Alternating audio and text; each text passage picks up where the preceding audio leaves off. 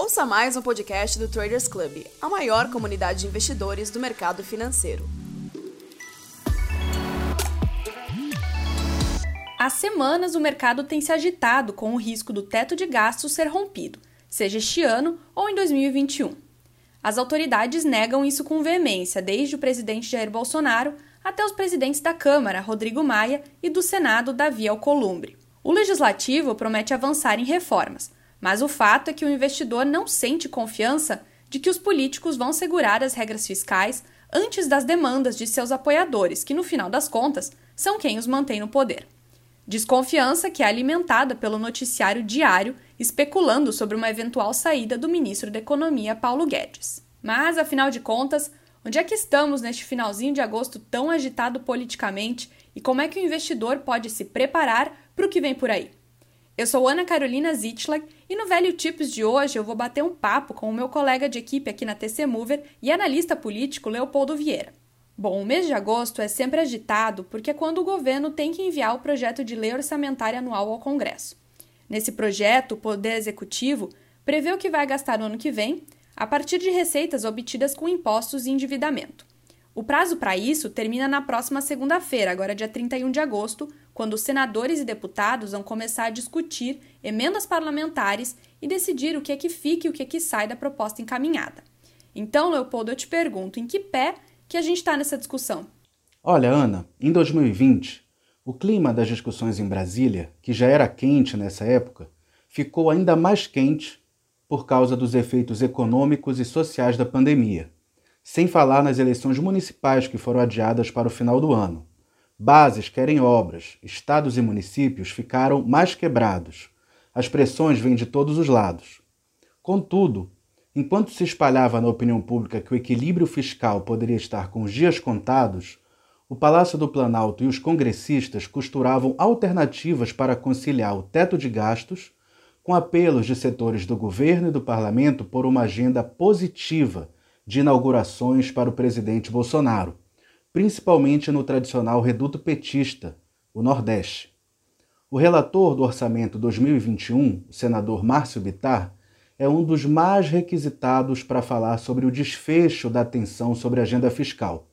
Em recentes entrevistas à imprensa, ele disse que trabalha com a equipe econômica para apresentar até a próxima segunda-feira uma proposta que unificaria pontos das PECs emergencial e do Pacto Federativo, antes parte do Plano Mais Brasil, que foram reformas constitucionais de austeridade que o governo enviou para o Congresso no final de 2019.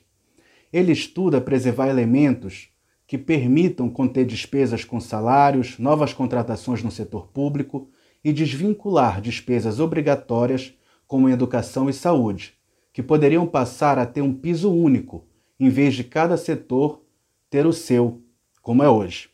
Dessa maneira, seria possível que o novo regime fiscal aprovado em 2016 para contextos como esse continuasse a ser preservado nos anos seguintes, porém, abrindo espaço fiscal para mais investimentos.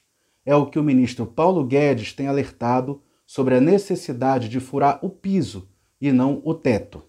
Olha, o projeto de lei de diretrizes orçamentárias de 2021, que antecipa prioridades a serem detalhadas no orçamento federal, prevê somente 10 bilhões em investimentos de livre decisão do governo. As despesas obrigatórias são mais de 90%, e para estourar o teto de gastos em 2021, basta o Poder Executivo gastar mais 15 bilhões pelos cálculos do BTG Pactual. Bittar teria sugerido ao governo redirecionar 10 bilhões liberados este ano para estados e municípios combaterem a pandemia para obras em andamento ou já planejadas no norte e no nordeste do Brasil.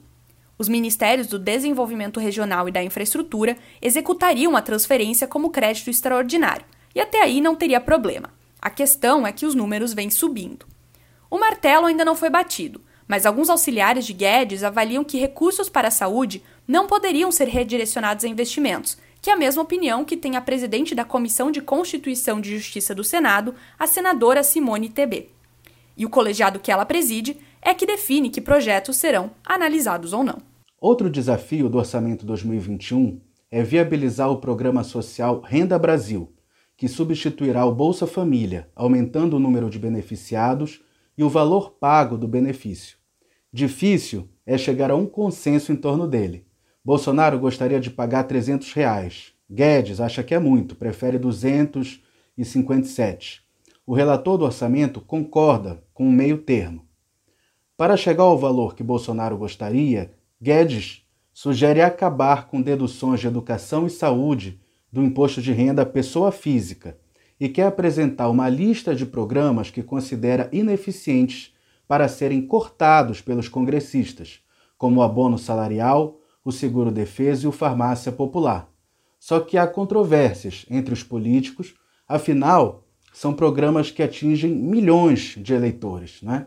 E numa inauguração nessa quarta-feira, em Minas Gerais, o presidente é, deixou claro que ele não concorda com essa fórmula de é, trocar, de financiar o, o, o, programa Renda Brasil pela extinção, por exemplo, do abono salarial. Né?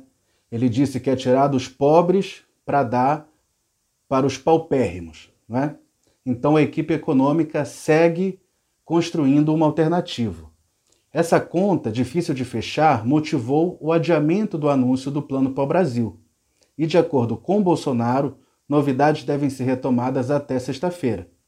Em reunião com ministros nessa quarta, ele decidiu que antes de lançar o Pro Brasil, o plano será apresentado e conversado com líderes e parlamentares da base governista na Câmara e no Senado. A inclusão ou não da desoneração da folha de pagamento, detalhes das privatizações e lista de obras públicas previstas ainda estão sendo fechados. O Plano para Brasil não é um projeto de gastos imediatos, mas sim um guarda-chuva de tudo que o governo quer implementar, com alguma escala de prioridade, em termos de reformas, marcos legais, programas e estímulos econômicos de curto, médio e longo prazo, que prevê cerca de 160 leilões e privatizações. No entanto, compatibilidade do plano com a austeridade será justamente testada no envio do projeto de lei orçamentária de 2021. Bom, esperamos que esse cenário tenha ficado um pouquinho mais claro com esse resumão. E para você saber tudo sobre os debates e bastidores em torno do plano fiscal e para acertar nos seus investimentos, não deixa de conferir tudo que a gente está postando na TC Mover. Até a próxima! Até a próxima, Ana. Até a próxima, investidor.